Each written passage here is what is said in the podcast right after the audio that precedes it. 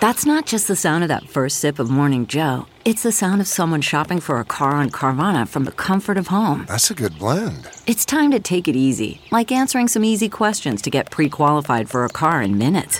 Talk about starting the morning right. Just like customizing your terms so your car fits your budget. Mm-mm-mm. Visit Carvana.com or download the app to experience car shopping the way it should be convenient, comfortable. Ah.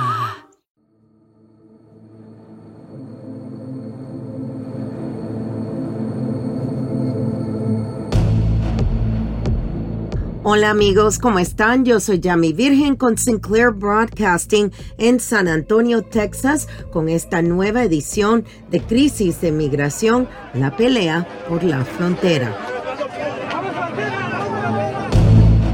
Muy, muy dramático, o sea, yo nunca en mi vida he visto un, cadáver así, uh, completamente pues, sin ojos, la carne se le veía ya los huesos todas estas personas son seres humanos. Yo, he escuchado mucha gente diciendo que estas, muchas personas son peligrosas y todo eso. La verdad es que lo que yo he encontrado en muchos años de trabajo con los inmigrantes no es eso. Son personas que son uh, vienen aquí a América a trabajar duro. A las víctimas les hicieron que se volteara y le, da un tiro en la, eh, atrás de la cabeza. Ese es un cobarde y nunca lo voy a perdonar lo que él hizo aquí. Erika Peña fue un héroe. ¿Por qué? Porque ella fue la que se escapó de las manos de este cobarde, se escapó de estas manos y ella es un héroe para todos nosotros y para todo, toda la comunidad, porque ella salvó vidas, porque este mendigo de, de Juan andaba cazando andaba cazando más gente. En menos de dos semanas la póliza título 42 terminará, por eso el gobierno de los Estados Unidos anunció el miércoles que apelará la decisión cual hace desaparecer las restricciones de asilo que cambió la forma en que personas buscan asilo en los Estados Unidos desde que comenzó COVID-19. Mientras tanto, se vio un gran enfrentamiento entre esos que buscan asilo a los Estados Unidos y esperan en Ciudad Juárez, Chihuahua, con las autoridades. Según las autoridades, esto pasó porque muchos migrantes buscando asilo en los Estados Unidos y esperando en México se han enfermado con las bajas temperaturas, pero los inmigrantes venezolanos dicen que no hay derechos humanos en México.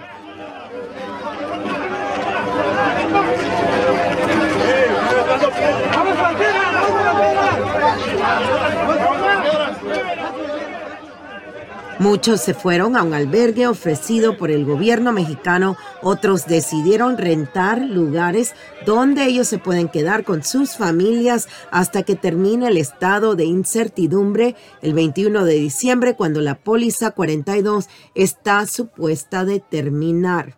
Mientras tanto, en Washington, D.C., ambos lados, los republicanos y los demócratas, están tratando de llegar a un acuerdo. Todavía no se saben los detalles. Ya son casi seis meses después del caso de 53 inmigrantes quienes murieron en la parte de atrás de un camión. Ahora hay nueva información. Hablamos con el director ejecutivo de Caridades Católicas en el área de San Antonio sobre el macabre descubrimiento que hizo hace 45 días después que el incidente ocurrió. Antonio, um, la última vez que estábamos hablando, usted me había hecho un comentario sobre el caso del, del 18-wheeler, del camión en el sur de la ciudad, donde las 53 personas murieron. Si yo me acuerdo bien esa noche, yo me acuerdo haberlo visto usted cuando llegó, así que hábleme un poquito de qué pasó después. Pues uh, como alrededor de 45 días más tarde desde que pasó el incidente, yo estaba allí con un grupo de personas y una señora se me acercó y me, me dijo que, que si por favor la podía ayudar porque ella pensaba que había visto un cuerpo humano. Entonces uh, fui con esa señora y encontramos como a unos 200 pies del, del lugar donde se encontró el camión un cadáver de una persona que llevaba allí como alrededor de 45 días. Entonces el, el, cadáver pues ya estaba, bueno, pues la, la, la calavera estaba negra, los ojos ya no los tenía la persona. O sea, una cosa muy, muy triste, muy triste y muy dramático.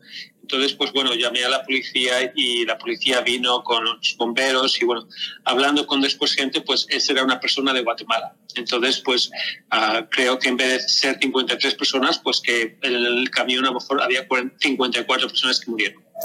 Hablamos ayer o antes de ayer tuve una historia con el jefe de bomberos, uh, Charles Hood, y él me habló de que después de ese incidente, él sí tuvo que pedir ayuda uh, psicológica de ahí del departamento de bomberos porque fue una cosa impresionante. Pa, sí, hábleme de eso. Fue muy dramático. O sea, yo nunca en mi vida he visto un, un cadáver así, uh, completamente pues, sin ojos. La carne se le veía ya los huesos a la persona. Entonces, pues imagínate 45 días con el calor que hace aquí en San Antonio en el mes de junio, la verdad, y julio, que fue, era más julio. Entonces, realmente era un, una cosa extraordinaria. Yo al principio no sabía si era un cadáver o si no era un cadáver, era un juguete, porque estaba, la verdad, que nunca he visto una cosa así. En esta época, especialmente ahora que es Navidad, mucha gente también está preguntando qué puede hacer para ayudarlos a ustedes o ayudar a los inmigrantes que están llegando. ¿Cómo los pueden ayudar? Pues mira, ahora mismo lo que necesitamos, pues a veces son, son uh, donaciones de, de, ropa o uh, es, como bufandas o guantes, porque hace frío aquí en San Antonio. Esta gente viene acostumbrada de más calor. La semana pasada hemos recibido 5.700 personas en nuestro centro. Entonces, cualquier persona que quiera hacer un donativo financiero de ropa ahora mismo para ellos, por favor, trágalas al 202 del West French Place porque aquí los procesamos las donaciones y después las llevamos para allá. Si quieren donar dinero, ¿cómo pueden hacer eso? Uh, pueden meterse en el website, en, en, el internet y buscar Catholic Charity San Antonio y allí entonces ya pueden, pueden donar dinero. ¿Y qué pueden proveer ustedes como organización? ¿Qué es lo que le dan a los migrantes?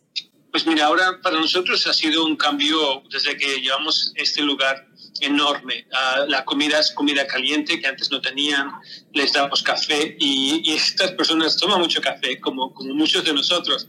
La semana pasada nos gastamos 10.000 tazas de café. Es lo que quieren. Entonces, pues aparte, pues ropa nueva para ellos un poquito, porque muchos de ellos llevan meses uh, caminando, viajando y, y solo tienen una, una, cosa para cambiar. Entonces, pues estamos ayudando un poquito más con, con cosas básicas para que tengan dignidad y respeto humano. ¿Qué más usted que quiere agregar para... No vamos a cambiar la mente de algunas personas, no vamos a cambiar la política porque no se puede. Las leyes tampoco son cosas de usted o mías. Así que, ¿qué a usted le gustaría compartir con personas que van a escuchar esto el día de hoy? Para mí, eh, todas estas personas son seres humanos. Yo, yo, he escuchado mucha gente diciendo que estas, muchas personas son peligrosas y todo eso. La verdad es que lo que yo he encontrado en muchos años de trabajo con los inmigrantes no es eso. Son personas que son, uh, vienen aquí a América a trabajar duro. Uh, yo les estoy intentando convencer de que antes de ponerse a trabajar que vayan a ver un abogado, que tengan las cosas legales y esas cosas para, para que no estén aquí indocumentados. Entonces, eh, no tengo ningún problema con ellos. Yo incluso dormí en el centro una noche para estar con ellos y experimentar lo que ellos experimentan. Y la verdad es que son gente que, que, que, no tenía nada en sus países y no tenían nada para vivir, para comer a veces, y por eso están aquí con nosotros. También esta semana el caso del ex agente de la patrulla fronteriza Juan David Ortiz, de 39 años, recibió una sentencia automática de cadena perpetua sin posibilidad de libertad condicional, ya que los fiscales decidieron no buscar la pena de muerte. El jurado escuchó grabaciones en las que él decía a los investigadores que estaba tratando de limpiar las calles de Laredo. Ortiz, quien era un supervisor de inteligencia de la patrulla fronteriza cuando mató a Melissa Ramírez, Claudine Ann Luera, a Giselda Alicia Cantú y Janel Ortiz tiró los cadáveres, perdonen, de las mujeres a lo largo de caminos en las afueras de la ciudad de Laredo. El sheriff del condado Webb, Martín Cuellar, estuvo presente para el juicio ya que su departamento investigó el caso. Estamos ahora con el sheriff Martín Cuellar, quien está regresando a Laredo, al condado Webb, después que tuvieron una victoria anoche aquí en la corte en San Antonio en el caso de la gente de la patrulla fronteriza, ahora convicto de haber matado a cuatro mujeres en Laredo. Sheriff Cuellar, gracias por estar con nosotros. Seguro que sí, Yami, gracias por la invitación. Este sí fue una victoria para todos, Yami. Por ejemplo, este, el Sheriff's Office este, de acá de Laredo que yo soy el sherife y, estoy muy orgulloso del trabajo que hizo el capitán Fred Calderón, este, de todo el trabajo que hizo también este, el ah, fiscal, el señor Chilo Alanís y su, y su equipo hicieron un tremendo trabajo en, en hallar a Juan David Ortiz culpable de, este caso, ¿verdad? Sheriff, déjeme preguntarle, esto era una victoria también para las, familias. Sus familiares nunca van a regresar, pero es justicia. Esas víctimas, específicamente la mujer que se escapó de la gente de la patrulla fronteriza y paró a un agente estatal pidiendo ayuda. Si no fuera por ella, ustedes tuvieran esa victoria el día de hoy tan rápido. Sí, primeramente, este, sí, es una victoria para todos los familiares de, de, las víctimas, este, para la comunidad de Laredo, porque ellos estaban asustados. Todos me hablaban, oye, que anda un serial killer, ah, que anda vivo, que anda este, matando gente. Y pues yo tenía que este, responderle como yo podía, ¿verdad? Y, es una victoria para los familiares este, de todas las víctimas este, para, para todas las agencias que trabajamos juntos, el, el Departamento de Seguridad Pública, los troopers, los, uh, todos, este, la gente que, que hicieron los forenses, ¿verdad? Este, que testificaron, qué, qué chulada, donde ellos entraron y, dieron su testimonio de las armas, de, los, de, de las balas, de todo, ¿verdad? Este, y, y especialmente el capitán de, aquí de su servidor, que hizo un trabajo este, muy bonito, muy este, controlado, este, y, estamos muy agradecidos también con, con el señor Chilo Alanís por el trabajo que ellos hicieron. Sheriff, déjeme preguntarle, el hecho que este hombre era un agente federal, que le damos una placa, que le damos un arma y le decimos que nos proteja, él trabajando ahí en la frontera, ¿qué, qué tanto más problema hizo esto para ustedes? Porque él era un agente de inteligencia también para la patrulla fronteriza, así que una, una persona que tenía una cantidad de poder, ¿no? Exactamente. Este, yo primeramente, yo no lo perdono de lo que hizo, este, hay unos familiares, usted lo vio, que hay unos familiares que, que lo perdonaron. Este, yo no. Yo por esto le voy a decir por qué no lo perdono. Uno, porque este, tomó confianza de su, de su cargo de ser Border Patrol este, agent para ser este, el encargado de la inteligencia de Border Patrol trabajando ahí es un, es un abusivo que hizo para tomar la, la confianza del trabajo que él estaba este, encargado. Este, cuando te hacen un Border Patrol Agent, este, tú haces un juramento, ¿verdad? Que vas a proteger a todos nosotros y, y a todos, ¿verdad? Todos, este, la comunidad, especialmente la gente que van cruzando este, de México este, para acá, para Estados Unidos, ellos se sienten este, ah, de confianza, ¿verdad? Cuando ven un uniformado porque nosotros somos mucho diferente a la policía este, de México. Hay muchos que son corruptos, también como es aquí, y obviamente, pues miren el trabajo, este, el trabajo y también este, lo que hizo Juan David Ortiz, ¿verdad? Este, tomó ventaja, ya de, de, de, de su puesto, ¿verdad? Cierto. Y para usted, supuestamente que estaban diciendo que él tenía problemas de, de PTSD, del síndrome de, de, trauma, porque él estuvo en Afganistán o estuvo en Irak, que él tenía eso. ¿Eso para usted fue una excusa? Yo pienso que es una excusa, ¿verdad? Este, para entrar en la mente de un serial killer como este Juan David es muy complicado, ¿verdad? Este, pero él estaba en todos sus sentidos, este, cuando, cuando estaba dentro de la cárcel, cuando cometió estos, uh, estas muertes a, a, las, a las hermanas, son hermanas, las víctimas son hermanas, son mamás, y, y, son gente que, que su familia lo, los, los querían, pero tan enfermas ella. Y, y yo no yo no pienso que él tenía PTSD. No, no, no creo en eso. Es una excusa que los abogados sacaron, ¿verdad? Durante la corte.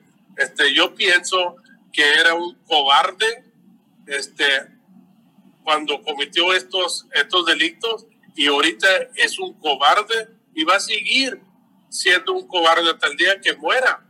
Mire, acuérdese cuando, cuando los DPS troopers iban, iban patrullando y andaban buscando una troca blanca y vieron la troca blanca en el Stripe por la calle San Bernardo. Lo vieron, entonces ellos se prepararon para esperar que saliera la persona de, del Stripe. Y cuando salió el cobarde, este, le dijeron, venga para acá, pon las manos para arriba, bla, bla, bla, todo eso, ¿verdad? Este, ¿Y qué fue lo que hizo Juan Dever Ortiz, el que en ese momento este, uh, pensó lo que él es, ser un cobarde, y corrió, corrió, pero a las, a las víctimas les hicieron que se volteara y le, da un tiro en la, eh, atrás de la cabeza. Ese es un cobarde y nunca lo voy a perdonar lo que él hizo aquí. ¿Usted piensa que este caso hizo las cosas un poco más duras para la, que la comunidad tenga confianza no solamente en la patrulla fronteriza, pero en las autoridades? Yo, yo pienso que sí lo hace, eh, lo hizo más duro, ¿verdad? Pero nosotros somos una comunidad que, que está este, seguro, tranquila. Este, hora reciente, ya me no sé si sabes, pero este, Safe Cities en todo Estados Unidos, nosotros, Laredo, fue el número tres más seguro, menos crimen que todos Estados Unidos. Laredo, Texas, créalo. Wow. Y, y, en, y en Texas, en Texas es número uno de, de, del, del pueblo más seguro, más tranquilo. En los Estados Unidos, increíble. En Estados Unidos, el número tres y, y en Texas, número uno. Por eso te digo todo. Pero sí, la gente está muy mortificada porque cuando él andaba en la calle, este, uh, cazando a las, a, a, las víctimas, este, la gente estaba, me hablaban todos los días, que mira que este carro, que mira que esto, que, y, y de qué sería, porque nosotros reportamos todo al Border Patrol, este, inteligencia y él estaba ahí, él estaba oyendo todo lo que estaba pasando, todo lo que estamos nosotros siguiendo. No, no estamos diciendo, hoy andamos siguiendo una troca blanca, una Dodge. No, porque si y él ya sabía, entonces él se iba a esconder, iba a hacer lo que tenía que hacer. ¿Verdad? Usted, usted también piensa que esto es una lección para la patrulla fronteriza de que se necesita hacer un mejor examen psicológico? Pues yo no estoy en una posición que diga lo que es mejor para otra agencia, ¿verdad? yo sí lo hago ah, y a mí sí lo hago. Este, tengo exámenes antes de entrar, que van con un psicólogo y, y, este, y tienen que pasar. Ha habido gente que yo he mandado y no han pasado para carcelero ni para ni para policía. Eso sí hay, es una cosa que tenemos que, que ver, ¿verdad? Que tenemos que estar más preparados, más seguros, y you que hagamos un mejor trabajo en que vamos a ocupar. Pero uno nunca sabe, Yami, nunca sabe a la persona que vas a ocupar, porque pues, eh, mira, este muchacho vino de, de, de, allá del ejército sirviendo a, a, Estados Unidos y vino y, y, se hizo este, este serial killer que nosotros este, vemos lo que hizo cobardemente, ¿verdad? Cobardemente este, lo que hizo. Bueno, Sheriff Cuellar, mil gracias por estar con nosotros. Sé que está regresando ya a Laredo, que va en carretera rumbo a Laredo. Mil gracias por estar con nosotros. Y, primera, otra, otra última cosa que quiero hacer, y a mí lo que quiero hacer es este, decirles a todas las familias de, de, las víctimas mi condolencia para ellos este, y que sigan fuertes. Estamos aquí para servir la oficina de, de Sheriff en Laredo, Texas, y lo que necesiten que por favor este, hablen y, nosotros le ayudamos en cualquier manera que podemos. Otra cosa también, Erika Peña fue un héroe. ¿Por qué? Porque ella fue la que se escapó de las manos de este cobarde, se escapó de estas manos y ella es un héroe para todos nosotros y para todo, toda la comunidad, porque ella salvó vidas porque este mendigo de, Juan David andaba cazando, andaba cazando más gente. Y, eso es lo que nosotros vemos que si no fuera matado más gente, de seguro, de seguro, Juan David Ortiz fuera matado más gente. ¿Usted piensa que hubieran más muertos? Sí, claro, claro que sí. con eso quiero acabar y, y muchas gracias por todo que que ya sepa la gente que, que estén tranquilas que este Juan David uh, Ortiz va para la penitencia por vida. Ok, Sheriff, gracias. Ortiz sirvió en la Marina de los Estados Unidos por nueve años ocupando una variedad de puestos médicos. Sus abogados han dicho que él sufre de estrés después de haber estado en esas posiciones a través del Medio Oriente.